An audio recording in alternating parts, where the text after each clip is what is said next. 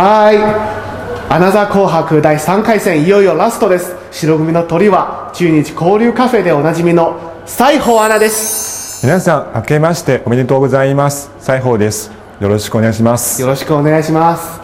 いやー西宝さん、はいさっきの赤組のシャトーさんの紹介見てなんか緊張しますかいやー結構強そうですけど、はい大丈夫です大丈夫ですか、はいおいいですね自信満々で紹介お願いしますはい、えー今日は1日限定の北京ツアーということで私はこのコースをご紹介しますまず午前ですが鳥の巣と水立法この場所ですけど、えー北京の南北の中軸線、えー天安門からずっと北の方に行くとそこにあります、えーその鳥の巣ですが正式名称は国家体育場と言いまして、えーオリンピック期間中そこではサッカーと陸上競技が行われましたなんか僕一回入ったことはありますけれども、はい結構なんか広広いですね。そうですね、はそしてオリンピック閉幕した後、えーそこではサッカーとか陸上競技が続けて行われていますけど、その他にコンサートとか展示会も行われていますそういえばそこで一回コンサートを見たことあります。あそうなんですかはい。倉木麻衣さんとか EXILE さんとかみんなそこで歌ったことありますよ。はいはい、結構楽しかったです。はい、えーちなみに今年2015年の8月にはそこで、えー世界陸上が行われますおーまた熱くなりますね。そうですねは次は水立法ですい。なんか水なのにその建物はなんていうのキューブの形してて結構異次元なものらしいですね。そうですねその建物の表面には、えー水の泡みたいなものがいっぱい入っててとても面白いですね可愛いですね。はい実はその水立法は夜になると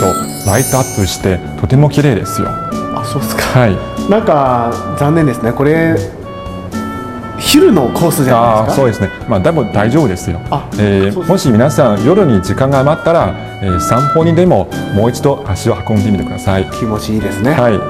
そして、えーちなみにその水立法ですが去年の APEC の時に実は各国の首脳を招待した晩餐会もそこで行われまあしたそうですね、、はいいやでもなんか晩餐会と言ったら、僕、お腹空きましたね、あそうですかはい、なんか水立方と鳥の巣、これだけもうなんか2、3時間ぐらいかかっちゃうので、結構、なんか腹すき空いて、なんかたまらないですね。そうですね、えー確かにその水立法とか水、えー鳥の巣のあたりは一見あんまり建物がなくてそうどこでレストラン食べればいいのかわからないですねは実は地下にあるんですよ、そうですはいえなんか何ありますえーその地下には、えーデパートがあってレストランもいっぱい入っていまあす、そうなんですか、えー何が食べれるんですかえー例えば、えーフランス風の焼肉とかもあるし日本のお寿司の店もあってあとファーストフードもいっぱい入っていますじゃあ午後はどんな感じですかはい、午後は、えー歴史を感じる場所中国国家博物館に行きます、えー実は建築面積は20万平方メートルぐらいで世界最大ですそんなに広いはでいすか、えー所蔵品ですが古代から近代までの、えー貴重な文化財およそ120万点余りが所蔵されています、 120万はい、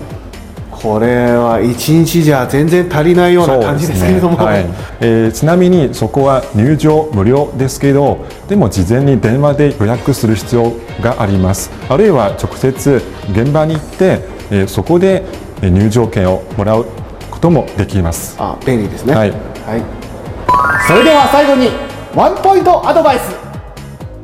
西宝さん、さっきも言いましたけれども午前中は鳥の巣とウォーターキューブでおお昼は地下のレストラン、はい午後は国家博物館、結構大変そうなんですけども、結構楽しそうそうですねなんか最後にひと一つなんかワンポイントアドバイスみたいなものありますかはい、ありますね、えー実は今日午前行く鳥の巣と水立法は北京の北の方にあって、はいでそして午後の国家博物館は真ん中にありまして、まあ、2か所ちょっと離れています、ね、離れてますねでも、えー地下鉄を利用すればとても便利です。はい、確かに、はいはい近くにありますそうですね。この地下鉄の料金ですけど、えー去年の年末から新しい料金になっていて、えー以前は2元の乗り放題だったんですけど、今は3軒最低三軒以上はい、最低3軒で、えーそして遠くへ行けば行くほど加算されますそうですね、い皆さんもちゃんと計画しないとね、 なるほどありがとうございました以上は「アナザー紅白ニューイヤーズワンデーツアー in 北京」西宝さんでした